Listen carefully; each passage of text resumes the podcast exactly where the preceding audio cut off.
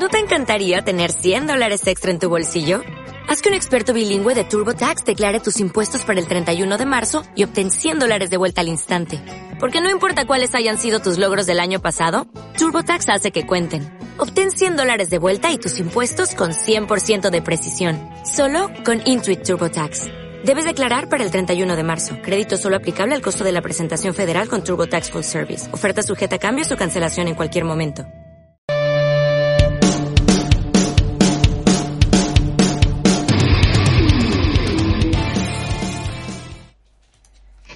A todos, bienvenidos una semanita más a Basket a todo ritmo. Hoy estamos los de siempre, Raúl, Antonio, ¿qué tal todo? Buenas. Ya con jornada casi completa, con lo cual tenemos un montón de partidos a revisar, ¿no? Ujú. Pues nada, si os, Eso pare- es. si os parece, empezamos con ACB, por ejemplo. Mismamente. Venga, Venga, vale. pues empezamos con el partido entre semana, que fue ese que enfrentó a Urbas Fuenlabrada 69, Barcelona 86. Partido con muy poquita historia, donde Fuenlabrada no pudo meterle mano a un Barça que está en un estado de forma espectacular. Sí, ¿Cómo la verdad es que, que meterle el diente a este Barça es bastante complicado. O sea, yo no sé, están, están en modo crucero a pesar de la baja de Higgins y yo creo que, han conseguido además crear ya el bloque que Saras quería, ¿no? Tanto en defensa como en ataque. Al final es un Barça que rota mucho en este partido, que no tiene un gran desgaste, sobre todo basándose en Brandon Davis, La Provítola y Kuric, y un Fuenlabrada con los de siempre, ¿no? Con un Kyle Alexander muy top, con un Emegano que parece que vuelve después de la lesión y con un Restic a, muy buen nivel, pero que no le da tampoco para, para meterle mano a este Barça y un Fuenlabrada que como decíamos, de estos Alpes que le han venido ahora nos mete otra vez en la zona complicada. Hablábamos la semana pasada, ¿no? Que, que le venía la parte difícil de calendario a Fuenla y que, y que lo iba a notar estas jornadas. Sin duda.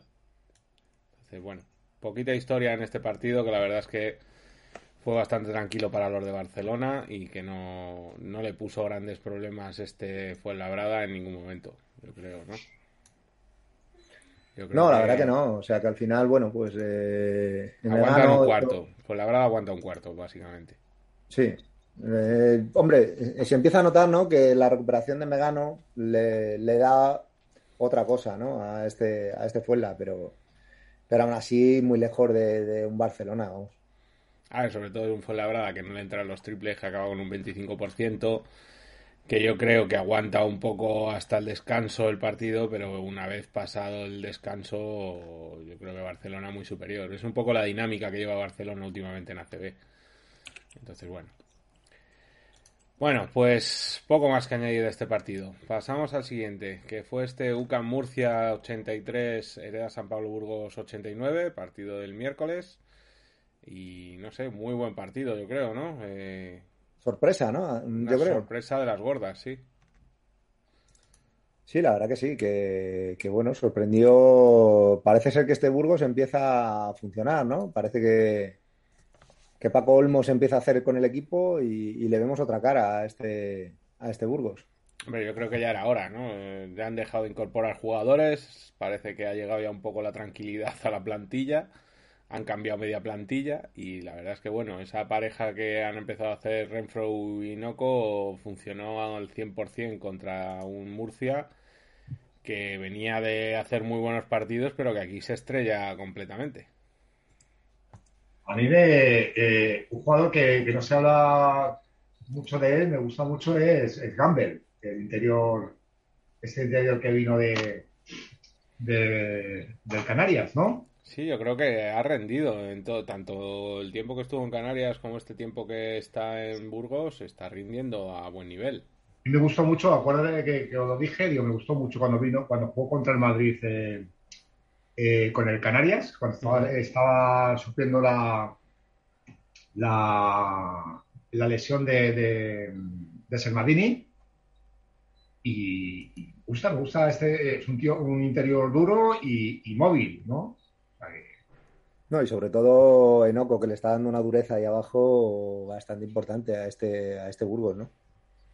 A ver, lo cierto es que fue un partido donde los pivots se dejaron anotar bastante, tanto unos como otros, porque en el lado de Murcia también tanto Webb como Kate como Radovic eh, pasan de los 10 puntos, el que parece que no está en este partido en Lima, pero que, bueno, que aparte de eso... es, pues raro porque, es raro porque Lima está siendo muy, muy, muy constante.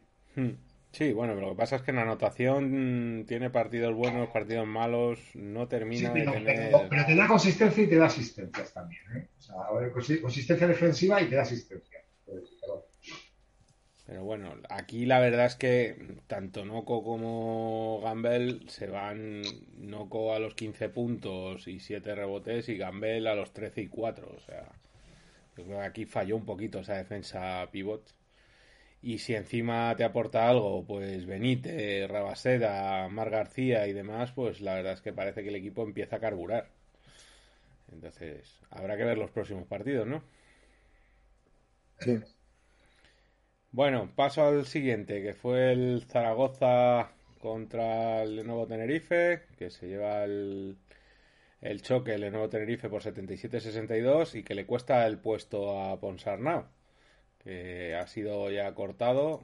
Mm, está claro que el equipo no está funcionando a un nivel ni parecido al que se esperaba, ¿no? Yo es que no sé, no, no acabo de verle tampoco le veo un equipo muy justo a este, a este Zaragoza.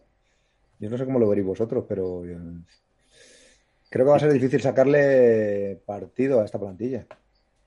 Y hubo unas declaraciones posteriores que no debieron sentar nada bien a la, directiva, diciendo que, bueno, pues eh, es un equipo para luchar, para que no, para no descender. no sé cómo se tomaría estas declaraciones. Yo creo, creo que no dijo ninguna mentira, ¿eh? No, pero, pero no, no debe sentar bien, ¿eh? A ver, no dice ninguna mentira, pero sí, es decir, pues es un equipo para estar en la zona media, en una zona más tranquila de la que a día de hoy está, que no está tampoco tan tranquilo este Zaragoza. Bueno, es que no está nada tranquilo. Entonces, yo creo que sí que tiene un equipo para estar un peldañito más arriba, porque ahora mismo está a una victoria de meterse en el descenso. Bueno, hay un pelotón ahí de, de Sí, sí, pero claro, es que si a ese pelotón le sumas, pues eso, eh, pero yo creo que tiene jugadores como Radonchik, Thompson, Wacinski. Eh, la verdad es que Lina son, yo creo que todos esperábamos mucho más de él. Sí. Pero estáis hablando, yo creo que no nos damos cuenta de cómo está la ACB este año. O sea, es que los equipos que están, es que los equipos que están alrededor de Zaragoza, estamos hablando de Unicaja, estamos hablando de Andorra, están teniendo, todos los problemas, muchos problemas. Claro, es que es lo que hablábamos desde el minuto uno de esta CB.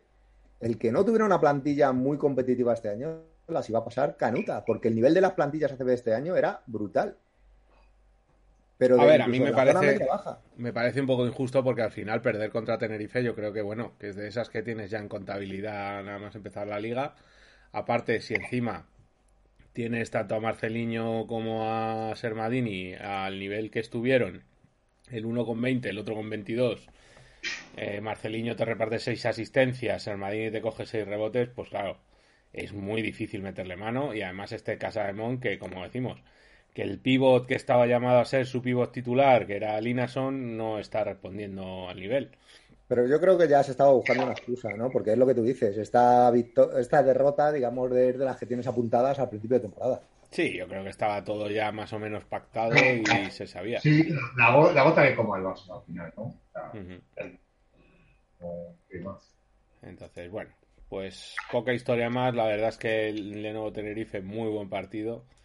Eh, domina de principio a fin y sobre todo yo creo que pudo ser por la imagen porque sí que fue una imagen mala la que dio este Zaragoza, donde en ningún momento dio la sensación de poder disputar el partido, más allá de ese primer cuarto. Eso ya, eso sí que puede ser un, factor determinante, ¿no? Entonces yo creo que eso es lo que más ha pesado en este momento. Bueno, partidazo el siguiente, que fue este Juventud 76, Valencia Vázquez 68 un partidazo de un Juventud que le mete un bocado al que estaba siendo uno de los equipos más en forma últimamente, que es este Valencia, que parecía que había cogido un ritmo de crucero y sin embargo se encuentra después del descanso con un Juventud que sale en tromba y se lleva el partido de forma yo creo que bastante solvente. Pero es que Juventud, eh, lo hablábamos, es un equipo que, es muy difícil meterle mano este año. ¿eh?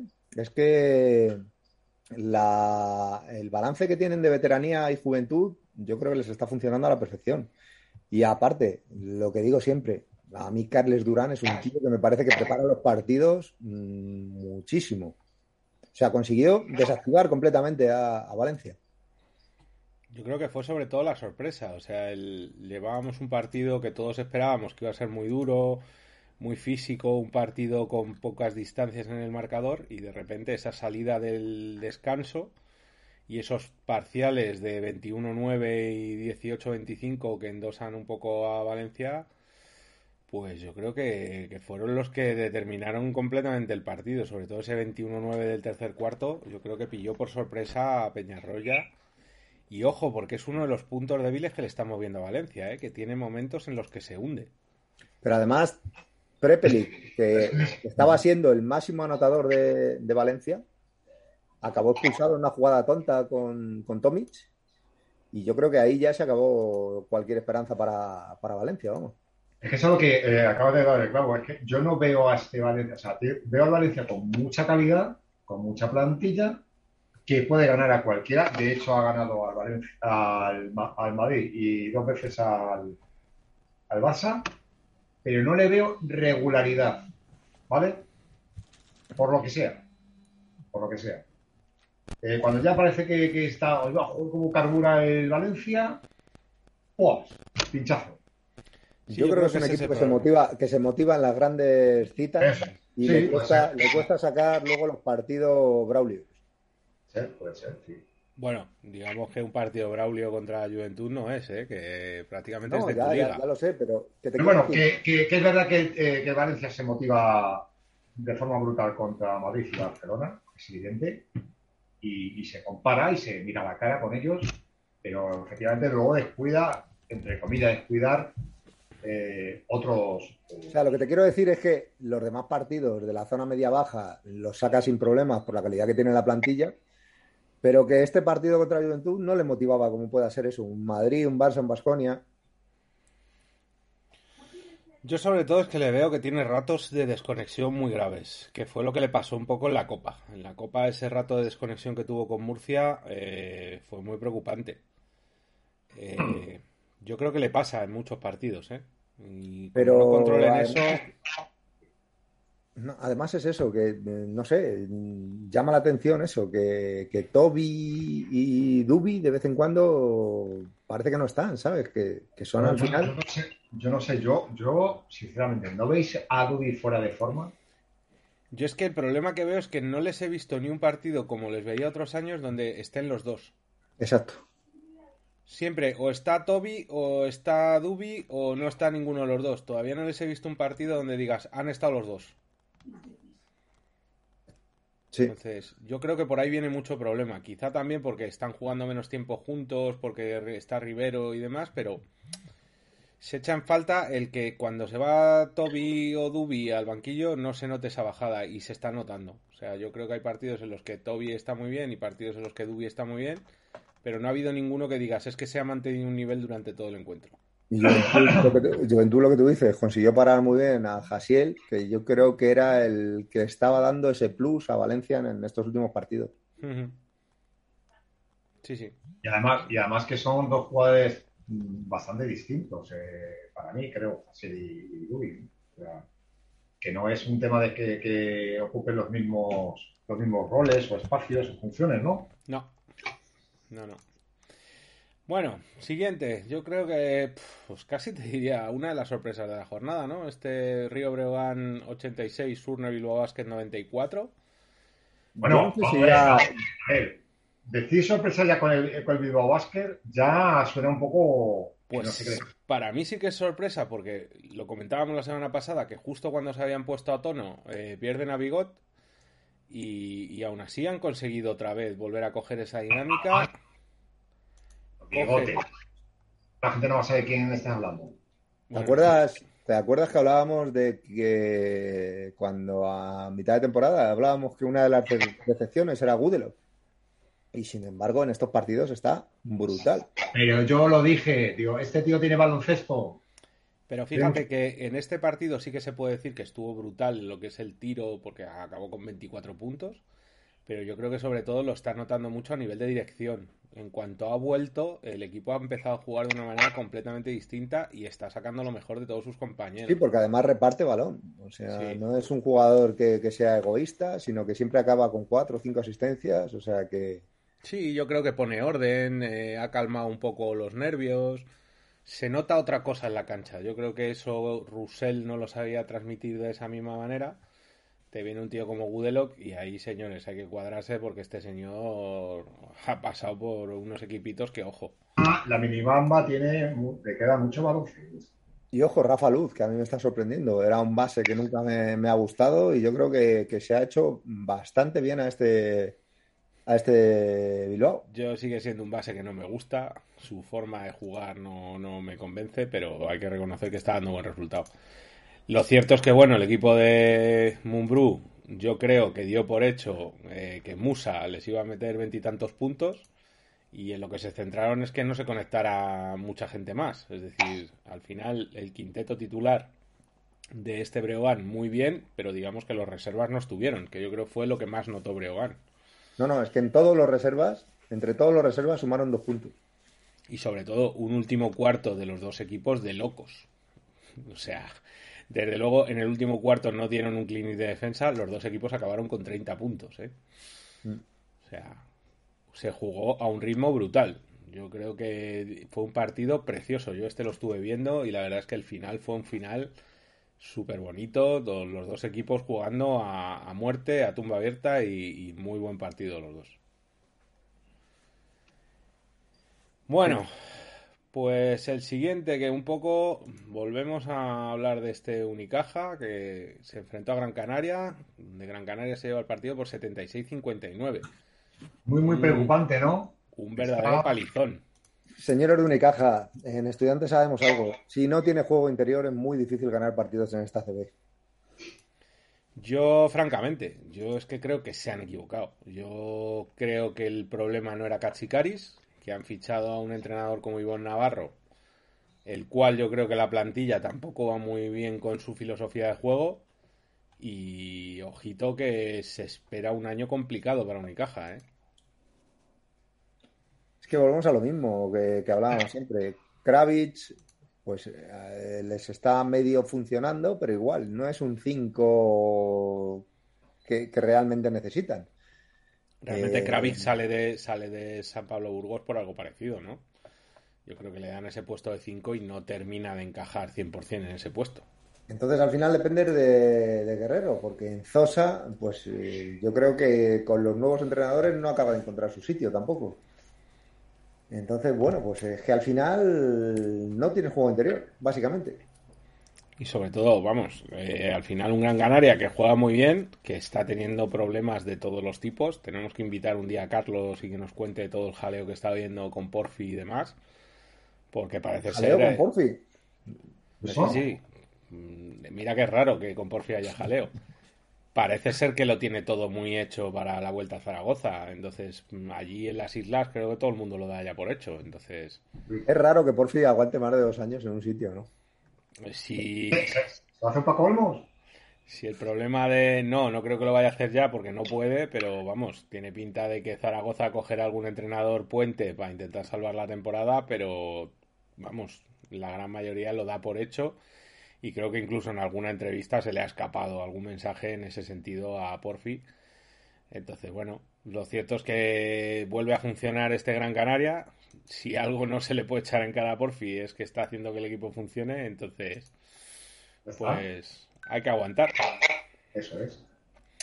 Al que le pinta muy mal es a Unicaja, desde luego, que, que yo creo que el cambio de Igor Navarro no ha funcionado. Y si no ha funcionado en ese sentido, pues pasamos al siguiente, que es precisamente este UCAM Murcia 96, Moraván Andorra 67.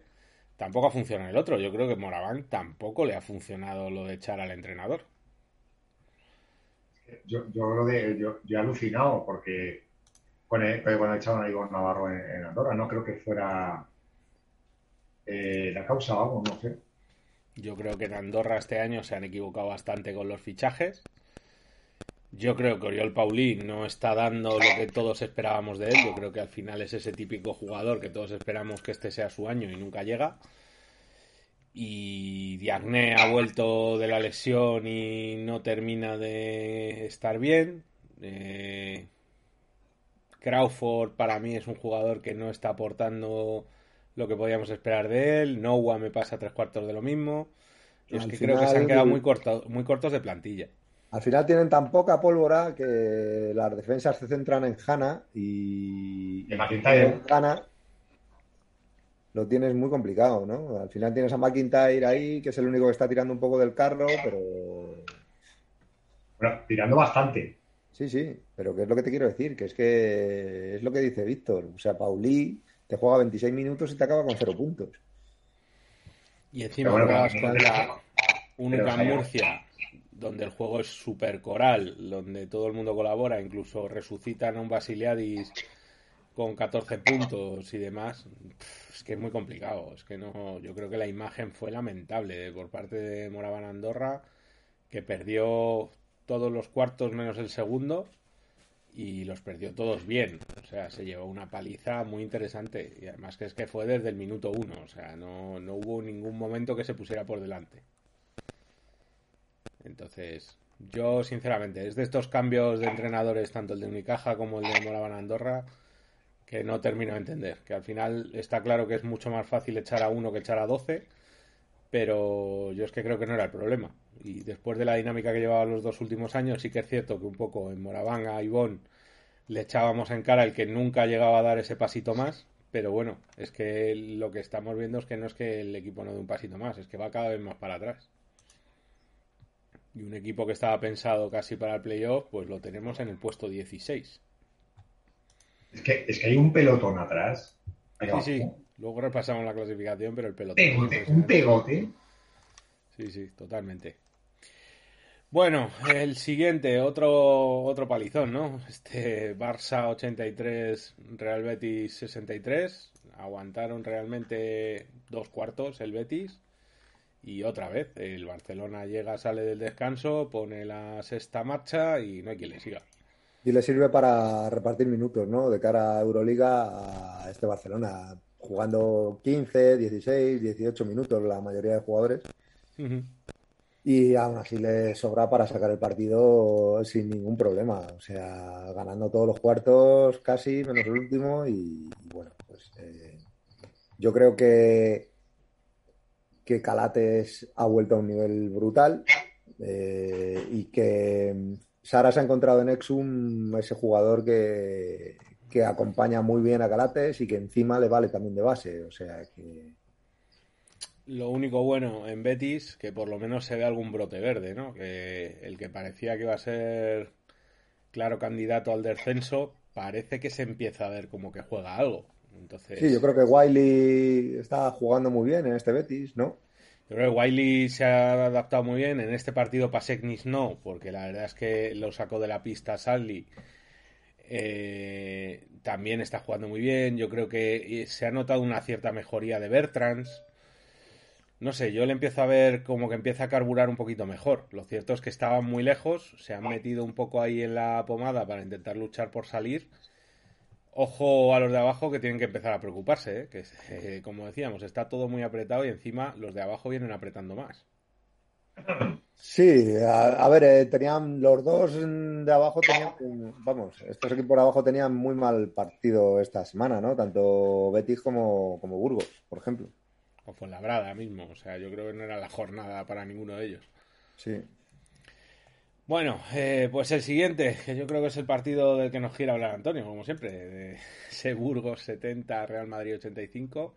vamos a ver, es que parece que, solo hay Barça, que el Barça es increíble, que el Barça no sé qué. No sé, que vamos, es que solo.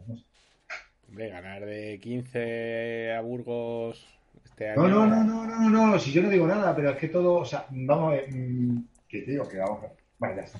No voy a, no voy a meterme Venga, cuéntanos, cuéntanos. Vamos a ver, voy a hablar de, mi equipo.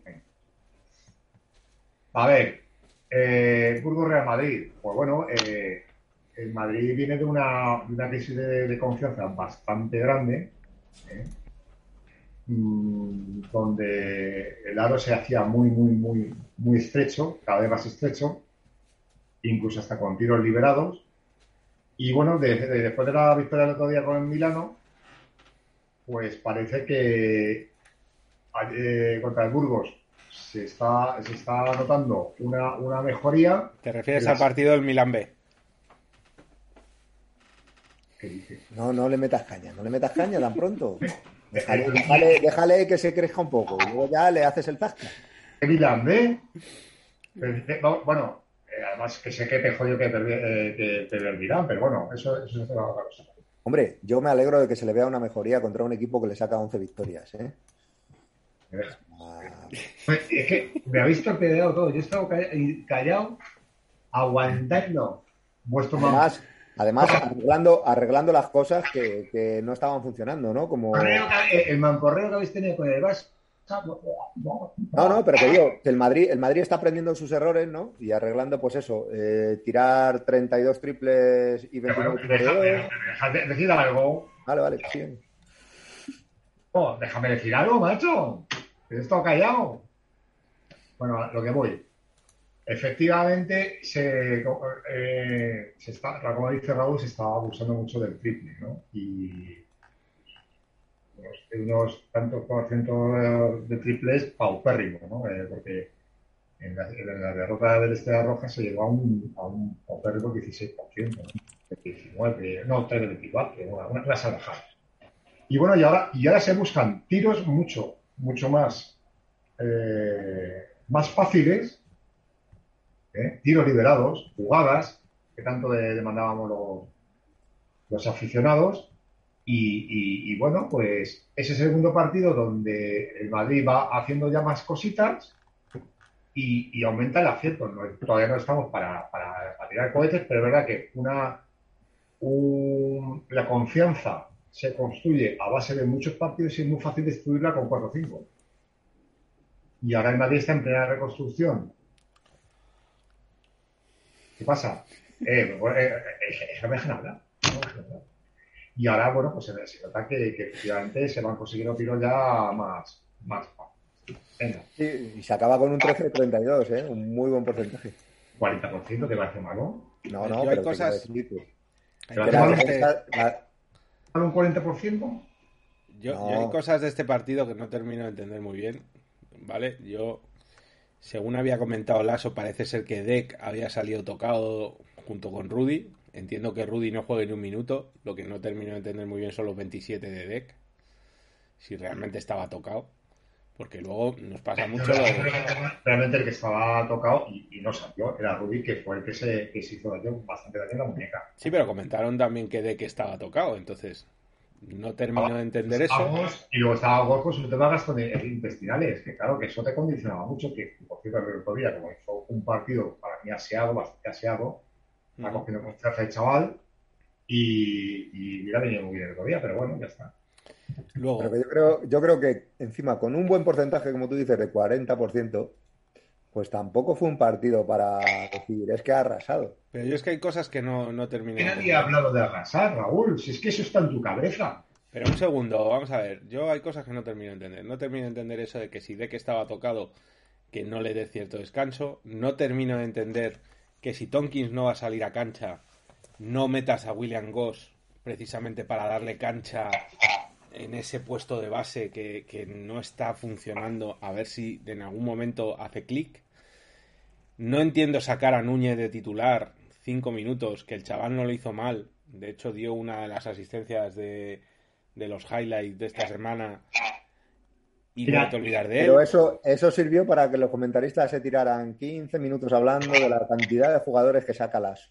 Pero vamos a ver, si es que el problema que tenéis es que, la- es que de verdad está- estáis muy jodidos de todo lo que lleva la ya lo que ha No, Antonio, pero si, si de verdad te la vas a jugar con el chaval y de Pero, verdad pero, partido ¿quién ha vas a dar que- pero ¿quién ha dicho de jugársela con el chaval? No, el pero chaval mira, el chaval tiene que estar dando palmas por las orejas con 17 años haber sido titular del Madrid. Sí, pero Antonio, si de verdad vas a dar descanso y has metido al chaval en convocatoria y realmente le quieres dar bolilla, no le sacar cinco minutos al principio y luego te olvidas de él. Pero si es que está en vuestras cabezas de entrenador de sofá. Claro. ¿Quién está diciendo, quién está diciendo que el ASO, estaba en la cabeza del ASO, de que eh, mm, Juanito iba a jugar 15 o 20 minutos? Vale, pues, entonces no entiendo, como dice Víctor, que, tengas a William Goss que no le quieras meter en dinámica. Pero el problema es que haga lo que haga, esté con, eh, con, la, con la S. Y lo digo así. Y siempre esté con la fusta. Y gana de 15 y, no sé qué. Y gana de, y gana, gana de 15 el Barça. Y joder, cómo ha arrasado el Barça. Y qué maravilla el Barça. Y no sé, el Barça. Y es que haga lo que haga el Madrid, o da lo mismo. Si es que da lo mismo. Hombre, la diferencia es que el Barça está rotando a los jugadores, dándole 15 minutos a sus estrellas. Te voy a enseñar los minutos, los minutos de rotación, vas a flipar. Randall llevaba dos partidos sin jugar. Dos partidos sin jugar. Sí. Y, me parece lógico que juegue este partido, porque no tenía tanto desgaste, pero no me parece lógico, como te digo, que si venía tocado deck, que juegue 27 minutos. O sea, al final, fíjate, el Barça saca el partido contra Betis sin no no estaría tocado de Yo no lo había tocado. Pero si lo dijo, lo dijo Lasso a la salida del partido de Milán. Lasso, puede decir lo que quiera en ese sentido para desviar la atención. Bueno, pero que si es así, pues eso. Y luego, por ejemplo, pues eh, jugadores, ya te digo, como, como William Goss, eh, que lo que necesitan es minutos. Pero déjame un segundo a mí también. William Goss, que lo que necesita son minutos de hacerse con el control del equipo. Pero si estaba con gastroenteritis. Está con cagadera. Pues, y Tonkins también, para no jugar ni un minuto. ¿Tú, ¿Tú crees que Tonkins está para tirar el carro? Tonkins no está para jugar ni cinco minutos, como demostró el otro día en Milán, donde a pocos. Y para cinco minutos, la, has clavado. Donde, donde el otro día Tavares le dio un disgusto que no veas porque es que estaba boqueando como, como que parecía que iba a morir. Mira, eso está de acuerdo, nos estaba dando cosas, digo, este hombre le va a dar algo. A este hombre le va a dar algo. Pero eh, precisamente le tienes que ir dando poco a poco para que vaya cogiendo forma, no la redonda que está cogiendo hasta ahora, que coger forma de verdad. Yo, yo, mira que le quiero a, a, Trey y tiene una calidad impresionante, pero no, no le veo que esté para jugar ahora mismo. Es que yo no sé qué le pasa a este chaval y, mira, y mira que me parece que tiene una calidad increíble, pero es que no puede ni doblar las rodillas. A ver, dicho esto, pues oye, es un partido que se saca, un partido que con la crisis que llevábamos corta un poco la sangría. Y, pues, eh, todo el partido, tíos. Todo el partido, la única realidad. Sí, que al final es un partido que bueno, que el Madrid saca, tampoco que sea con uno de los rivales más fuertes de la liga. Esas asistencias. Eh, y lo estoy diciendo todo de memoria, que no estoy mirando. Para la edad que tengo, no, no veas. 23 asistencias. Vale, pero es que para mí es que es un partido tranquilo, es que tampoco se le puede medir al Madrid por esto. Pero es que no le dais ningún mérito a nada. No le dais... es, que, al final, parece ser que al final eh, lo único que vale es, o, en plan fútbol, o ganamos al Barça o no vale. No, pero tienes que ganar a Barça, tienes que ganar a Valencia, tienes que ganar a, a Milán, al Milán se le ganó el otro día. El, otro día. el Milán. ahora, ¿Eh? vemos, ahora vemos cómo se le ganó a Milán. A Milán. Sí, es que faltó Datome. Es que Datome, por favor, y el Chacho. La verdad, que es que el Chacho, ¿quién es el Chacho ese? Oye, a nosotros faltó Rudy, nos faltó Fabien, y nos faltó Taylor, y nos faltó Alocen, y no si es que, es que tenemos para dar para todos lados. Bueno, venga, saltamos. Monbus Obrador 81, Vasconia 76. No interesa, ¿eh? Otro partido que pierde Vasconia, que se empieza a meter en problemitas, porque, ojito, que está ahí justo en el corte del playoff ahora mismo. Y yo no sé, no sé realmente qué crédito tiene ahora mismo Pailla, pero yo lo veo muy complicado, sobre todo por la sensación que dio, ¿no? Que en ningún momento dio la sensación de engancharse al partido y poderse hacer con él. No, pero ha, tenido una racha de tres partidos entre ACB y Euroliga. Han sido tres partidos y ganados. Sí, pero es que venía de perder ocho en Euroliga. No, pero bueno, ha ganado tres seguidos y el Vasconia tampoco está para tirar cohetes, pero ha ganado tres seguidos. Pero ¿no crees realmente, o sea, ¿tú crees que realmente está funcionando de otra manera con Espailla? Porque yo es que veo lo mismo. No, yo no he dicho eso, ¿eh? No he dicho eso. Yo he dicho que, el tema es que, ¿qué haces? eh, ¿le cambias a tu entrenador? Pues yo no sé si es cambiar al entrenador, que no creo, pero sí que tienes que hacer algún cambio en la plantilla, porque lo que se está viendo es que sufre mucho abajo. Es que un tío como Beliauskas le, le han hecho MVP esta semana casi. Es que el tema, bueno, eso, eso tiene una explicación porque sabemos que Costello, el hombre, bastante está haciendo jugando de 5. Tiene un tío que tiene un 4 que tiene una calidad de notable. Vamos a tirar casi, casi sobresaliente. Está jugando de 5. Y luego Enoch, que es muy bueno en ataque, pero en defensa no defiende nada. Eso, eso te lo dice cualquier bastonista, ¿eh? Sí, sí. Y para mí Costello, Costello es de lo poco salvable. Pero claro, es que te vas luego a Baldwin y sí, muy buen partido, 20 puntos, parece que ha hecho muy buen partido, pero es que luego ves que ha metido un 4 de 12 y, que su equipo con él eh, baja muchísimo. Yo creo que es que este chaval eh, acapara tanto balón que no le viene nada bien al resto del equipo. Yo creo que en Bayern el año pasado, donde eran él y cuatro más, pues podía funcionar, pero pero no lo veo. Yo es que no me gusta cómo está jugando este Baldwin y yo desde luego creo que ha sido un fichaje totalmente fallido.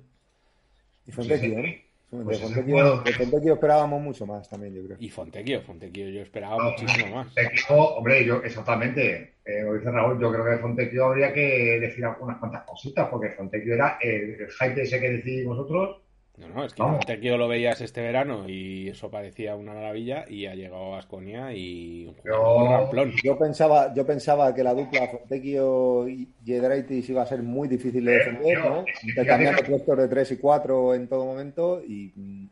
Fíjate qué dos aleros tiene, tío. Eh, ¿Qué dupla de aleros tiene Asconia? Pero es que yo creo que los dos tienen menos sangre que una zanahoria, ¿eh? Bueno, Yedraitis, yo creo que tiene más sangre. que más que Fontecchio, yo no sé. Yedraitis tiene mucha mala leche. Que de ahí a tener sangre. Bueno, el tío Guerrero. Entonces, bueno, pues la verdad es que se complica la cosa. Y si queréis, pues repasamos ya un poco la clasificación. Donde en principio Real Madrid está arriba del todo con 18 y 5. Barcelona siguiéndole con 17 y 4. Manresa con 15 y 8. Juventud con 14 y 8. Hasta aquí los, los cabezas de serie. Y empezamos a partir del quinto al octavo. Tenemos a Valencia con 14 y 8 empatado con Juventud. Tenemos a Tenerife con 13 y 8. UCA Murcia con 12 y 9. Y cerrando el playoff ahora mismo, Vasconia con 12 y 10. Siguiendo, tres equipos empatados. Y aquí, muchas sorpresas. Gran Canaria, que lleva toda la temporada un poco ahí. Surne Bilbao Basket, que viene, recordemos, de la última posición y está ya décimo. Río Breogán, que está siendo un poco la sorpresa este año. Y bueno, sigue ahí intentando engancharse al playoff. Aquí se abre un pequeño hueco de tres victorias. Y bajamos a Unicaja, Monbús Obrador y Casa de Zaragoza, todos con 8, bueno, Unicaja con 8 y 14, Monbús con 8 y 15 y Zaragoza igual, 8 y 15. Yo creo que aquí empieza a la zona de peligro y estamos hablando del puesto 12. Es que aquí dice Antonio que, por ejemplo, Zaragoza, que la declaración esa de que hay que mirar el descenso, es que yo no estaría tranquilo siendo Unicaja, ni Obradoira, ni Zaragoza. ¿eh? No, no, es que ahora mismo están todos estos a una victoria del 15, 16 y 17, que serían San Pablo Burgos con 7 y 15, Moraván Andorra con 7 y 16 y Fuenlabrada con 7 y 16. Fuenlabrada ahora mismo en puestos de descenso de nuevo y cerrando la clasificación a tan solo una victoria de estos, Cosurbetis. Es decir, que del 12 al 18 están en dos victorias. Entonces, el que no mire para abajo, digamos que a estas alturas no puede estar tranquilo casi ni Río Breogán, que está con 11. O sea que. Porque recordamos que quedan muchas jornadas todavía. Así que bueno, pues con esto yo creo que cerramos a CB. No sé si tenéis algo más. No. Pues nada, saltamos a Euroliga, ¿no? Vamos. Pues venga, empezamos con Euroliga, que en principio, pues esta jornada ya hemos tenido más partidos, ya parece que se va normalizando todo otra vez entre COVID, no COVID, rusos, no rusos. Suspendido ese Fenerbahce CSK, que no se va a jugar por todo el tema de la guerra. Y parece que los se decide, me parece que esta semana no, a principios de la que viene yo creo que tendremos ya la decisión definitiva que todo apunta a que los equipos rusos se quedan fuera completamente este año. Y el primer partido que tenemos es este Estrella Roja 84, Maccabi 77. La Estrella Roja que sigue este año dando estos sustos y a un Maccabi que parecía que podía empezar a engancharse le vuelve a pegar otro bocado y parece que lo deja ya un poco visto para sentencia, ¿no? Al final, bueno, con todo el tema este de los rusos, donde luego veremos la clasificación que ya la tenemos. Que ha perjudicado, que ha perjudicado mucho a algunos y beneficiado mucho también a otros. Correcto. Precisamente estos dos equipos, tanto Maccabi como Estrella Roja, son dos de los grandes beneficiados, porque se acaban de meter en playoff sin comerlo ni beberlo. Y la verdad es que aquí Estrella Roja se lleva un partido muy importante, por lo que decimos, porque al final es uno de los que está ahí en la lucha con ellos y, le da cierta opción de poder engancharse todavía, ¿no? Sí, sí, al final es, eh, pues eso, eh, yo creo que se lo han encontrado, ¿no? Eh, eran equipos que ya veían difícil engancharse a ese tren de arriba y ahora de repente tienen que empezar a preparar casi playoff. Sí, de hecho hay ha habido unas declaraciones bastante fuertes entre, entre eh, o sea, del presidente de, del FENER respecto al de EFES, porque la votación fue 7 a 6, ¿vale? Y 7 a favor de, quitar todos los resultados de, los equipos rusos y 6 mantenerlos. Y entonces el FENER, el, presidente del FENER le preguntó al que, que había votado y al final se enteró de que había votado eh, quitar los resultados, ¿no? Una cosa que, totalmente beneficiaba a EFES y, condenaba a Fener hasta el 11, el onceavo puesto, me parece. Sí. bueno, o sea, salía una gorda, ¿eh? Sería una, una gorda entre ellos. Que ha hecho apuesta que, que, que cómo puede haber tanto odio a Fenerbahce y tal y tal. A ver, yo lo que pasa, a mí me parece lo más justo lo que se ha hecho. Es decir, lo otro, como ya dije la semana pasada, me parece que es hacer la clasificación incomprensible.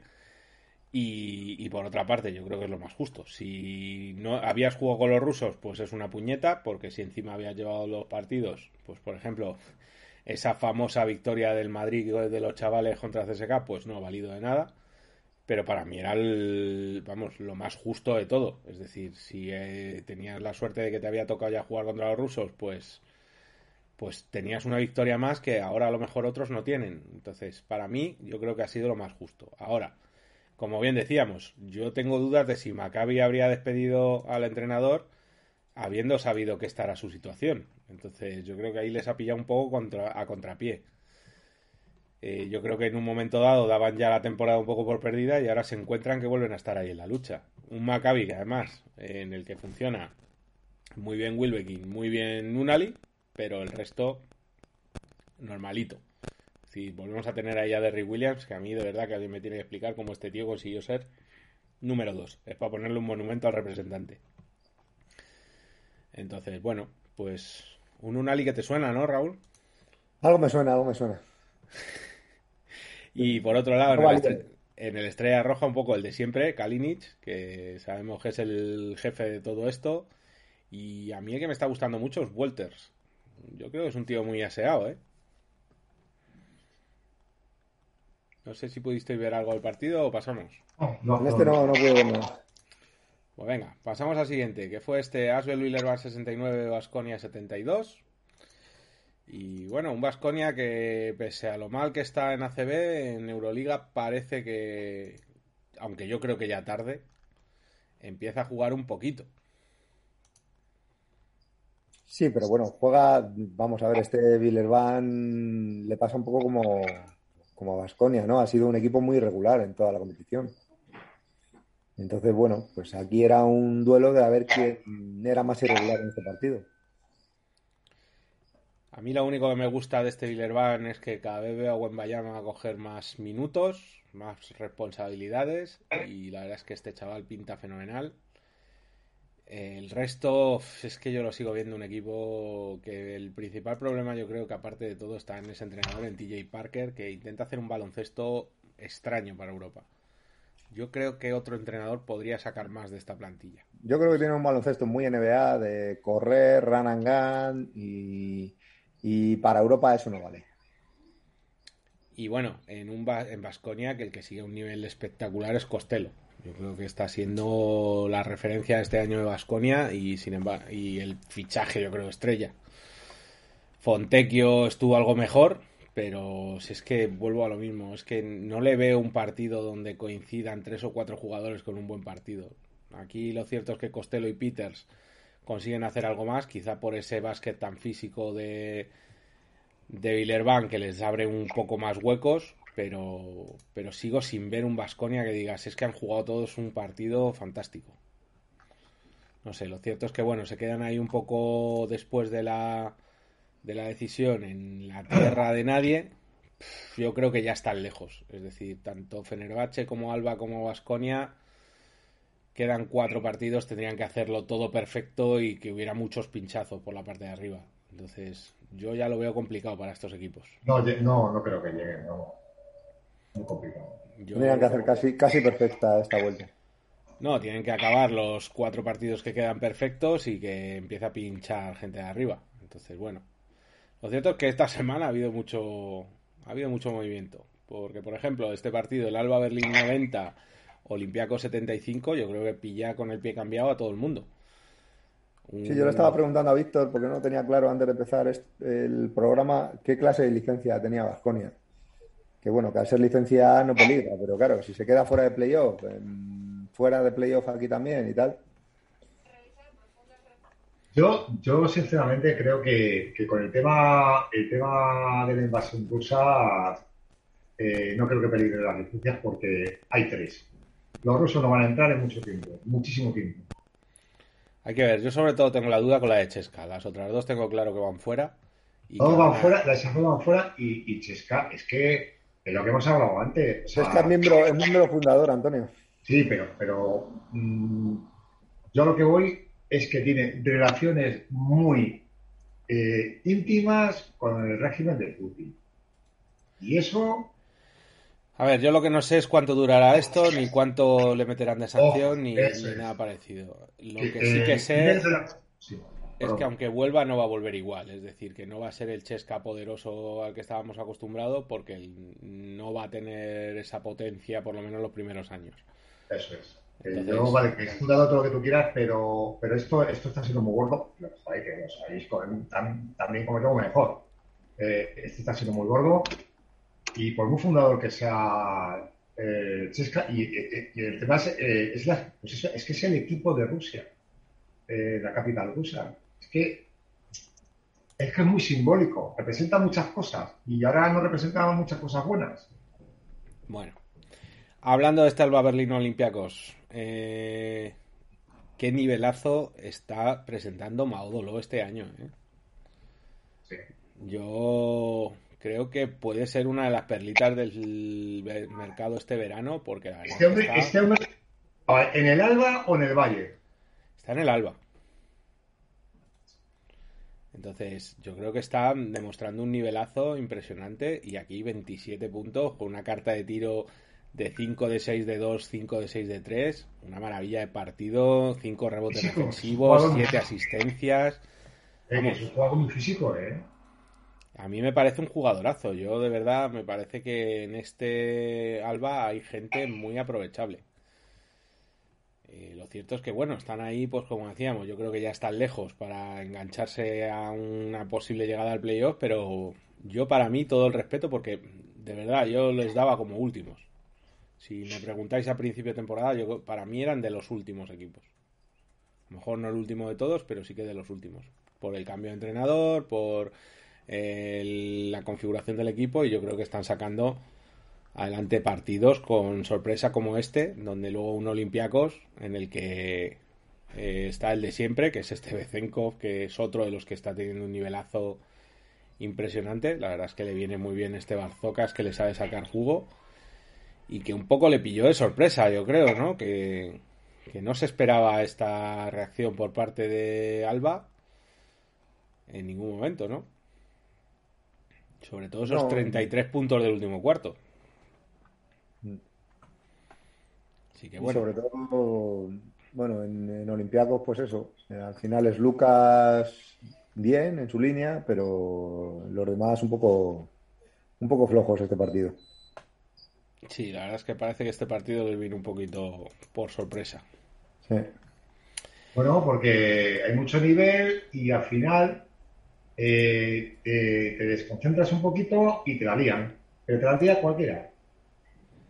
Bueno, y saltamos al partido de la polémica. Ese Madrid 92, Armani 88. Sí que no hay ninguna polémica. El Madrid ganó porque es mejor que el Milán y ya está. Punto. Venga, pasa. Bueno, el Madrid ganó en la prórroga, aunque parezca que el resultado parezca otra cosa.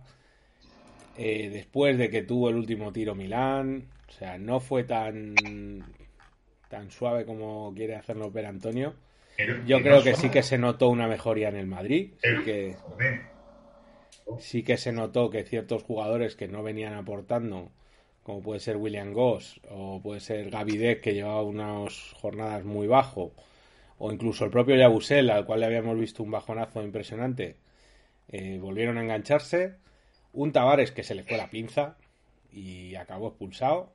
Cierto es que le pegan mucho, pero no puede tener esos fallos por más que me duela y por más que lo quiera, yo creo que pecó de pardillo. Consiguieron sacarle de quicio. Y lo cierto es que, bueno, eh, el Madrid tuvo el partido hecho en muchas fases del partido, se deja empatar ahí por un problemilla que tuvo de que se volvió a desconcentrar mm, y consigue hacer una muy buena prórroga donde, donde consiguió sacar. a mí lo que, me deja, lo que me deja maravillado es cómo puedes convertir una victoria del Madrid eh, en, en, demérito del Milán. y la, falta, la, falta, de decir que Jules fue eres, un mago, eres, un mago, tío. Eres un mago. De, de, de, ver las cosas como te da la gana, tío. Pero tú dónde ves el dominio del Madrid? Si es que fue el partido súper igualado. Tío, tío, pero yo te digo que tuvo muchísimo mérito. Joder, es que va, el señor de Torre Messina. He dicho que no tenga, yo no he dicho que no tenga mérito. Lo que he dicho es que eh, ¿Es cierto o no es cierto que el último tiro del partido se lo juega Delaney solo y lo falla? Pero que me da lo mismo. No, no, que digas que si sí o si no. te estoy diciendo que ganó el Madrid, punto. Pero que es cierto lo que he dicho, ¿no? Eh, creo que no he mentido. Y que luego en la prórroga, en la prórroga yo creo que el Madrid sale muy bien, consigue cierta ventaja, pero sí que es cierto que aún así lo pasamos un poquito mal. Aquí, hay, que, hablar de dónde, de dónde se viene. El Madrid viene de un bajón impresionante de estado de ánimo. Vale, pero vamos a eh, de, un bajón, de, un bajón, impresionante de acierto.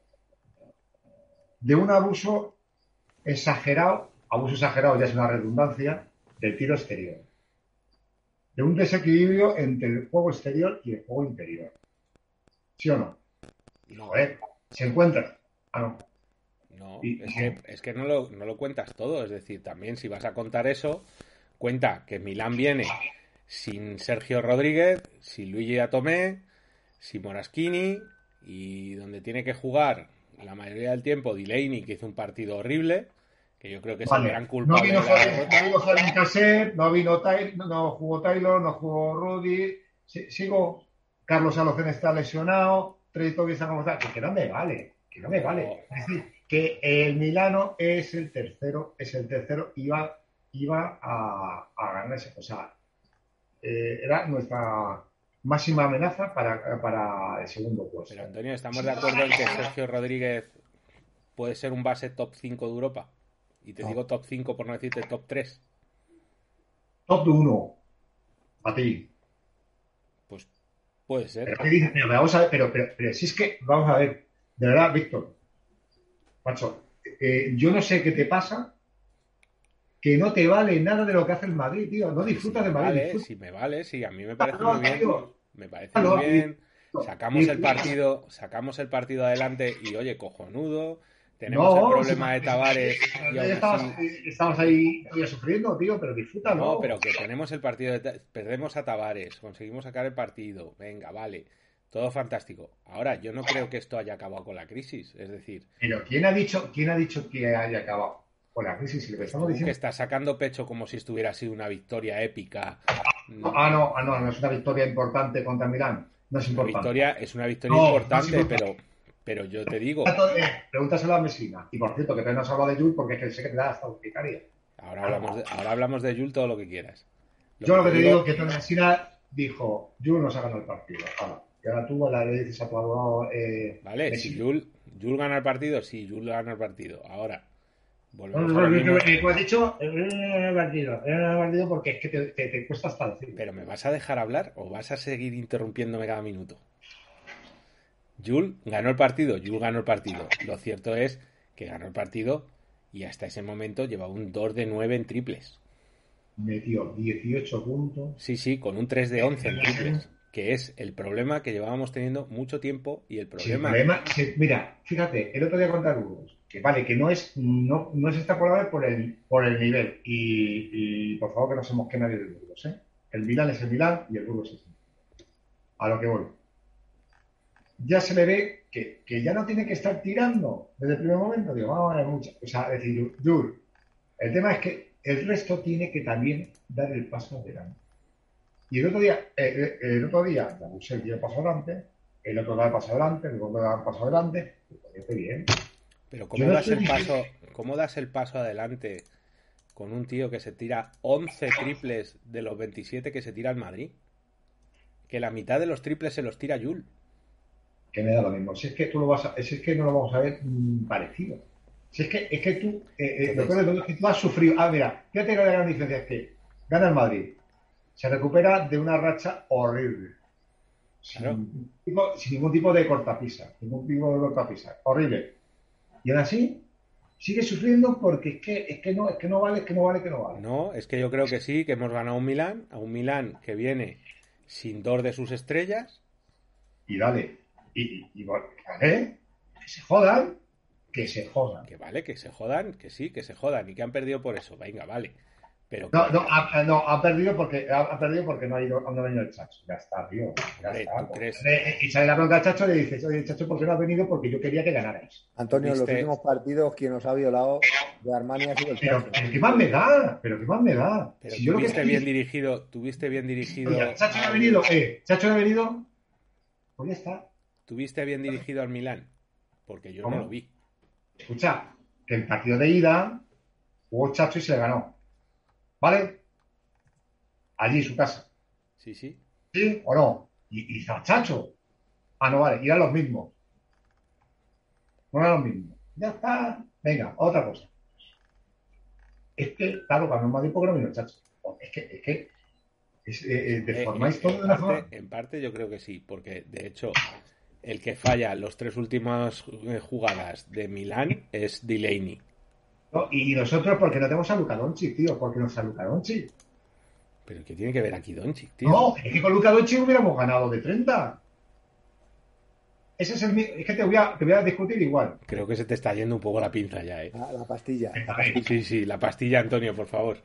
La pastilla no. La pastilla es que estoy harto de que saquéis toda la punta de todo lo que hace el Madrid. Punto. Pero si es que no le estoy sacando ninguna punta, si lo que estoy diciendo es que, señores, que, nos espera un playoff chungo, que ahora veremos la clasificación. Vamos a ver, vamos a ver, de verdad, paciencia, ya veremos, porque a lo mejor incluso Palma contra las Madrid.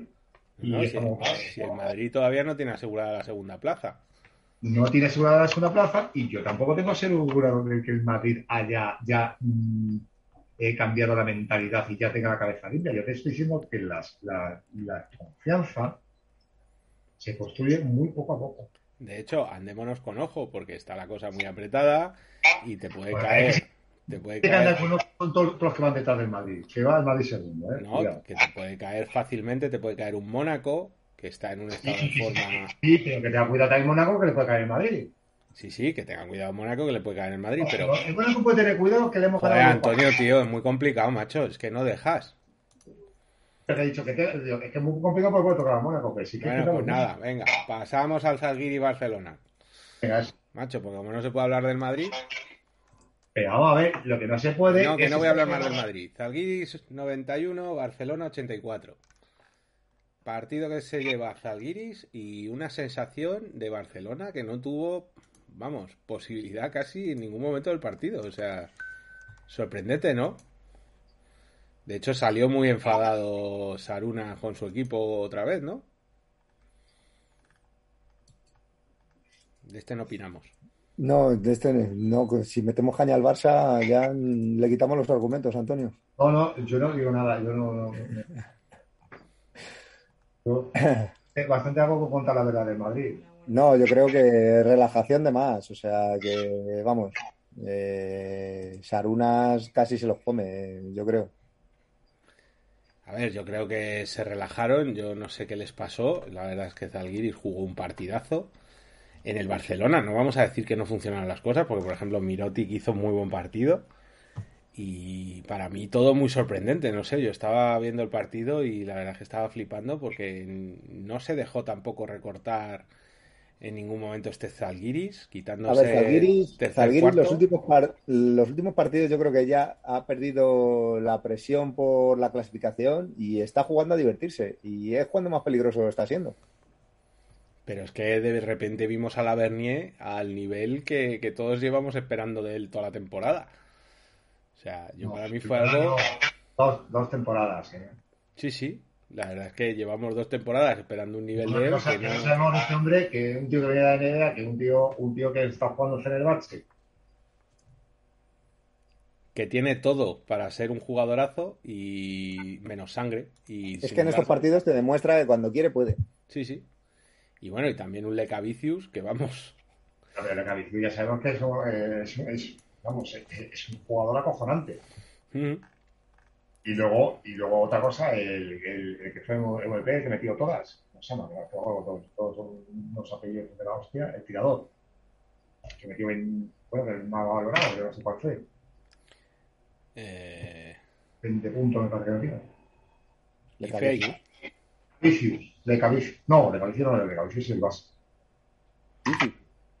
¿Vale? Gifi. Ulanovas. Ese. Ese. Ulanova. a mí, sobre todo, lo que me llamó la atención fueron esos 35 puntos encajados por el Barcelona en el último cuarto. O sea que yo creo que mm, si no, es la primera. Eso me pareció un calco de partido, bueno, dentro de lo que cabe, como, como con el ganó al Madrid. Yo creo que de estos partidos que sales diciendo lo tengo ganado desde antes de salir y. No, no, es que de hecho, salieron en el primer cuarto 9-17 y desde ahí la debacle. Que tampoco le vi tan relajados a Zagiri. Lo que pasa es que, que, el tema es que eh, jugó duro, tío. Y, como ha dicho Raúl, sin complejo. O sea, no tiene la presión de la, de la, de la clasificación. Y a lo mejor es que este Zagiri no es tan malo como, como parecía. ¿no? No sé. Mm, yo creo que este Zalgiris, yo estoy más con Raúl, que yo creo que se han visto ya abajo que no tienen nada que hacer y se han destapado. Yo, sobre todo la Bernier, que es un tío que normalmente no le ves a este nivel, se le está notando mucho estos partidos que juega con otra presión completamente distinta. Lo cierto es que si hubieran jugado así todo el año, pues a lo mejor no estaban en la situación que están, porque yo creo que por plantilla yo no les habría colocado últimos, y menos a esta distancia que están y, más, en este tema de los rusos, pues a lo mejor esta, hubieran estado en empleo. Claro, entonces bueno. Yo creo que esto de los rusos les ha pillado a todos a contrapié. Lo cierto es que, bueno, no me extraña el cabreo de Jasikevicius porque la verdad es que la imagen fue bastante mala y sobre todo eso, el, la defensa en ese último cuarto fue lamentable. Ya sumando que a Zalgiris le entró todo y todo lo que quieras. Así que bueno. Y por último, que fue este Mónaco 102, Anadolu Efes 80 y otro palizón de un Mónaco que sigue jugando un nivel brutal esta segunda vuelta, que, que parecía que todo nos ilusionó mucho al principio, se vino abajo y que esta segunda vuelta está demostrando el equipazo que todos pensábamos que había ahí. ¿eh? No sé cómo lo estáis viendo, pero vamos, mm, yo creo que han conseguido recuperar a Montejunas, Mike James está jugando como los buenos años de Mike James y ojito que esta gente se está viniendo arriba, están muy cerca de meterse ya en el playoff, aunque todo esto de los rusos les ha fastidiado, pero porque la verdad es que yo creo que ha sido el más perjudicado de toda la recolocación de la de la clasificación. Y ojo, porque puede ser uno de los cocos para Madrid o Barcelona, ¿eh? Yo, es que, es que de verdad, yo el tema que, que, cualquier rival me parece, me parece duro, durísimo.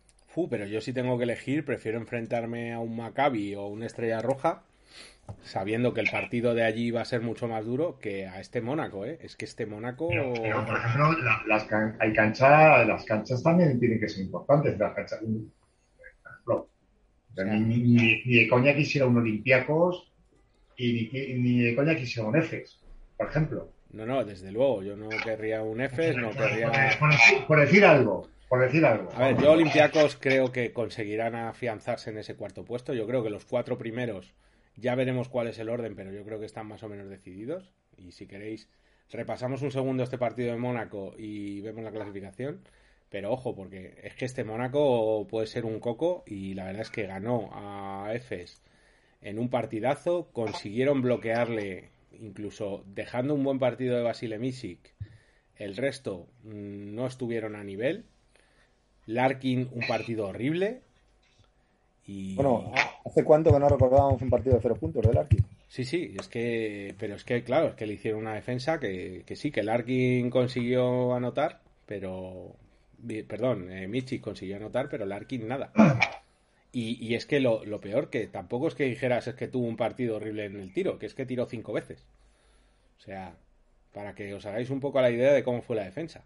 Eh, de lo mejorcito fue casi Dunston y Bubois y poco más. Yo Sí, pero aquí... un rebote solo Dunston, ¿eh? O sea, que es que hasta Sí, sí. eso. Yo aquí, al que otro al que le pongo ahí un tic de, que esperaba mucho más de él es este Lilla Bryan. Mm, Al final, estos de que vienen de la NBA ya tampoco es un sello de calidad, ¿eh? Yo creo que se está viendo que hay una un bajonazo ahí en la NBA interesante y a mí este Lilla Bryan no me está diciendo nada este año. Esperaba mucho más de él. Y lo cierto es que, bueno, yo sigo pensando que este Efes llegará a la Final Four, pero uf, eh, me sigue no costando, ¿eh? ¿Vosotros creéis que va a llegar el Fener al final? Yo paso, si queréis, a la clase y, y sí que te digo, no termino de verlo del todo claro, lo de la clasificación de Fener. Está un poquito lejos todavía, yo creo. Mm. Entonces, bueno, repasamos un segundito porque ya tenemos la clasificación sin rusos.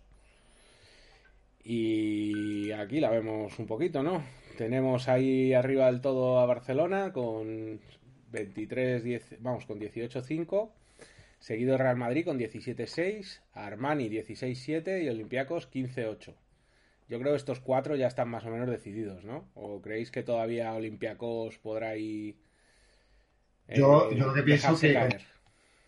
Milano, Mila- eh, Madrid contra Milano tiene eh, contra Milano y contra Olympiacos tiene eh, eh, el averaje. Es un partido más. A ver, yo creo que Madrid ya, por lo menos estar entre los cuatro primeros, o sea, ser cabeza de serie lo tiene. Ya veremos. Sí. E incluso si no hace el bobo, eh, le sacaría en realidad dos, eh, le saca dos partidos a, a, a Milano y un partido más también a, a Olympiacos por lo que he dicho, que le ha ganado el averaje. Entonces, yo creo que ahí un poco el corte, mm, yo creo que con ganar uno de los dos partidos, que, de los cuatro partidos que le quedan, está más. El martes, o sea, este, o sea, mañana es contra Asbel, Ujú. si se gana ese partido de casa, Yo creo que, ¿Otro más? que Efes ¿Otro en ningún caso puede llegar, ¿eh?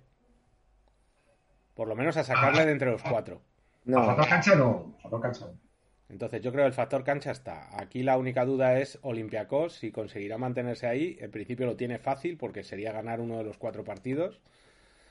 Entonces yo creo que Olympiacos más o menos lo tiene y yo creo que los cuatro están decididos. Luego hay que ver entre Real Madrid, Milán y Barcelona, pues qué pasa estas últimas jornadas, cómo se termina de configurar la cosa para ver quién queda más arriba o más abajo. Eh, ahí ya decidirán cruces y demás. Donde viene el jaleo es abajo, donde tenemos a Efes con 12 y Bayern con 12, seguidos de Maccabi, eh, Estrella Roja y Mónaco con 11. Un Mónaco que pasa del quinto puesto con equipos rusos a quedarse fuera del playoff ahora mismo en un noveno puesto. O sea, ha sido sin duda el más perjudicado de todos junto con el Madrid, que ha perdido esa ventaja que tenía que le permitía asegurarse esa segunda plaza. Claro, es que el Madrid había ganado los tres partidos los, a los tres rusos. Claro, entonces yo creo que el Madrid a día de hoy sería ya segundo casi seguro, eh, ganando simplemente a Villerban. El problema es que al quitar los rusos, pues se pone en peligro esa segunda plaza. Pero sobre todo, más preocupante es lo del Mónaco, que a día de hoy está fuera del playoff. Eh, ¿Cómo veis? ¿Creéis que se mantendrán estos cuatro? ¿Quién creéis que llegará? Porque siguiendo están Alba Berlín, Fenerbahce y Vasconia, que están los tres con nueve. Yo creo que estos tres están lejos. Yo creo que no van a llegar. Yo pondría el corte precisamente en ese Mónaco a día de hoy. Porque son dos partidos de diferencia y queda, queda mucho por decidir, pero yo creo que tienen que ganar eh, estos tienen que ganar los cuatro y que alguno pierda dos. ¿Te refieres a, clasificarte entre los ocho primeros? Me refiero a que 10, 11 y 12 yo creo que no llegan a, la lucha por los ocho primeros. Yo, veo que al final, al final tanto jugar con fuego como la pasaba Fener, ¿no? Y a F, y a F es porque le ha salido la carambola esta, ¿eh? eh mm, ha, estado jugando esto de comenzar. Entonces, eh, a principio de temporada decíamos, llegan, los turcos llegan, que ya sabéis que los turcos llegan. bueno, los Fs, Fs estaba ya en playoff, con y sin rusos. ¿Sí? Lo que les coloca. Lo que no se esperaban es colocarse quintos. Vale, eso Sí, pero estaba coqueteando, Fs no lo tenía tampoco tan. A ver, Fener, Fener el siguiente partido no lo juega. Correcto. O sea que, que le quedan tres partidos. Uh es que luego hay que ver eso. ¿Cuántos le quedan a cada uno?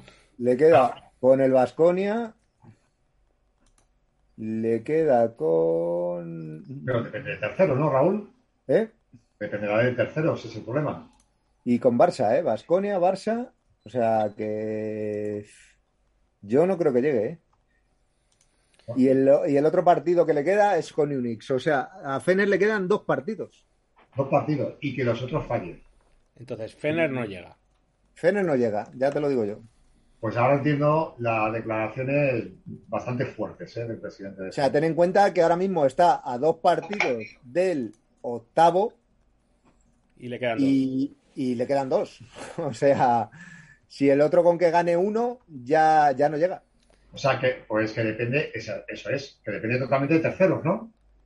No, no, no, yo creo que no llega. Ya matemáticamente no llega, yo creo. Es que ya matemáticamente no llega. No me sé cuál es el verás, pero yo creo que ya matemáticamente no llega. Es un golpe muy duro para. Es que hay que ver, hay que ver eso, que es que no estamos contando con que hay partidos que no se van a jugar. Vasconia está a tres. A Vasconia le quedan tres partidos, con lo cual también estaría ahí. Uno de ellos con Mónaco, yo creo que ese es el que va a decir ahí todo, tanto para Mónaco como para Vasconia. Yo creo que no llegan tampoco. Y bueno, es que hay que ver eso. Es que, claro, se ha complicado todo mucho porque hay partidos que no se van a jugar. Entonces, que estamos diciendo que quedan cuatro jornadas, pero hay partidos que no se juegan. Que ahí no había caído yo precisamente en eso. Entonces, bueno. Yo por eso lo estaba mirando, porque me sonaba que algún partido se quedaba Fener sin jugar. Entonces. Correcto. Entonces, en esta siguiente semana, Mónaco no juega con lo cual ahí puede perder una ventaja, puede perder una victoria de las que tiene. Eh, creo que Mónaco le quedan. Le queda Vasconia, le queda Olympiacos. O sea que Mónaco yo creo que depende de sí mismo. Entonces, lo que haga Mónaco mm, va a depender y le queda Milán. Entonces, Mónaco yo creo que 100% depende de lo que haga eh, por sí mismo. Yo, francamente, creo que ahí va a estar el corte. Y si tuviera que apostar algo, a día de hoy te diría que el rival más débil casi es este Maccabi, que yo no le termino de ver enganchado. Yo creo que les ha pillado aquí un poco a contrario. Sí, pero saca las dos victorias justas que le pueden servir, sacando un partido. No, porque uno de estos tres, séptimo, octavo, noveno, se van a quedar fuera. Uno de esos tres va fuera, siempre contando con que Bayern se consigue mantener ahí con esa. Por eso te digo, pero que el único que puede quitarle ahí es eso, Mónaco o Estrella Roja, que al final, por ahora tiene. Entonces. Tiene ganado la verás. Eh, yo desde luego Mónaco, cuidado porque viene en una racha muy buena. Eh, sobre todo hay que tener mucho cuidado con él porque está empezando a jugar muy bien y puede ser uno de los cocos de cara al playoff. Junto con Efes, yo creo. Que Efes si consigue mantenerse ahí, eh, el pobre Olympiacos después de la temporada que ha hecho, tenértelo que jugar con Efes, uff, yo no es con los que me lo jugaría, ¿eh? Pero el factor cancha de, eh, en Grecia es guapo, ¿eh? El factor cancha en Grecia es muy guapo, pero es que yo sigo pensando que Efes en algún momento volverán a hacer clic. Espero equivocarme. Es que otro, otros que coqueteado. A ver, no los quiero, ¿eh? No los quiero, claro que no los quiero. ¿Cómo los voy a querer? Pero han estado coqueteando, bueno, es que fíjate todas, cuántas derrotas han de pie esta gente. Sí, pero fíjate no, que ya están ahí, si es que ya están ¿verdad? ahí. Y porque también les, les ha favorecido el, el, el, viento, ¿sabes? O sea, que lo que te quiero decir, esta gente, si hubiera sido otro, eh, el, hubiera contado los resultados de los rusos, estaría coqueteando con el, con, con entrar o no entrar, ¿eh? Ojo. Sí, sí, ahora mismo estaría cerrando el playoff, pero. Claro, por eso te digo, que, que merecéselo, merecéselo, no, no, no se lo han merecido, de momento. Que no los quiero, está claro, no los quiero. Los quiero porque, porque por, por, por todo lo que tienen en el perímetro, evidentemente, y que Turquía es Turquía, claro. Entonces, bueno. Pues nada, y luego ya en la parte de abajo, yo creo ya sin, bueno, ya seguro sin ninguna opción, Zalgiris, Villerban y Panathinaikos. Pues esto es todo, amigos. Yo creo que poco más, ¿no? Sí, yo voy a ver si grito en directiva de emisión. ¿Que ¿No? está palmando ah. el o qué? ¿Habéis tenido movido o qué? Va, va, palmando con el Tao Castillo. Todavía no es mucho, pero va palmando, va palmando. Este, el Tao Castillo es uno de los gallitos, ¿no? Bueno, una recomendación para los seriéfilos. En HBO Max tenemos ahí Winning Time, esa serie sobre el Showtime de los Lakers, eh, donde desde luego el personaje de Karim Abdul-Jabbar y el de Jerry West los han clavado. Jerry West es brutal. La caracterización West es brutal. Es la caracterización y el personaje me parecen excepcionales. Y ya tiene movida, visto ¿eh? uno y babeando, ¿eh? Ya han tenido movida, tienen movidas legales ya. Eh, ha tenido mucha controversia. Y sí, sí, por la propia NBA, claro. Y estaba Mike Jenner estaba flipando, lo estaba diciendo que, que, lo veáis, que lo veáis. Esa comida, esa comida de Magic con los propietarios es para enmarcar. Sí, sí. Sí, sí. Ese momento del MVP de Jerry West, el que siempre se le ha tildado de perdedor y donde le sacan, donde él no asume que es el MVP, sino que lo toma casi como una maldición, me pareció brutal también. Pero no destripéis. No, al final que la historia está escrita, es decir, que Jerry West le pasaron por encima a los Celtics siempre. Ya, ya, ya, pero destripéis para, para los más jóvenes no lo destripéis. Así que nada, muy recomendable. Desde luego llevamos un episodio y la verdad es que está siendo fantástica. A ver si se animan. Así y ya, sabéis, ya sabéis que es semanal, claro. Por eso. Entonces, nada. Y en camino está la de Juancho, que, producida por Lebron. Que también veremos a ver qué tal nos llega Netflix. Así que nada. Pues eso, chicos, ya tenéis entretenimiento. Y pues nos vemos la semana que viene. Esperemos que Antonio esté un poco menos guerrero. Es que estaba con la calima, estaba con la calima hoy. Y Ah, no- ¿sabes? Tú sabes que, tú, que respiraba cuando salió, madre mía. No, no, claro. Si es que está la carretera que parece eso Mad Max. Claro, y sobre todo por el precio de la gasolina. Es exactamente, la vez que- es que- y, y- y se ha cumplido la profecía. Sí, sí. Yo ya, estoy, yo ya estoy instalando pinchos en el coche, ya te aviso. Sin gasolina y, y sin oxígeno y sin nada de nada y guerras. Pues nada, chicos, nos vemos la semana que viene. Si no ha caído un meteorito o han llegado los marcianos o algo parecido. Así que, venga, hasta luego. Venga. Luego,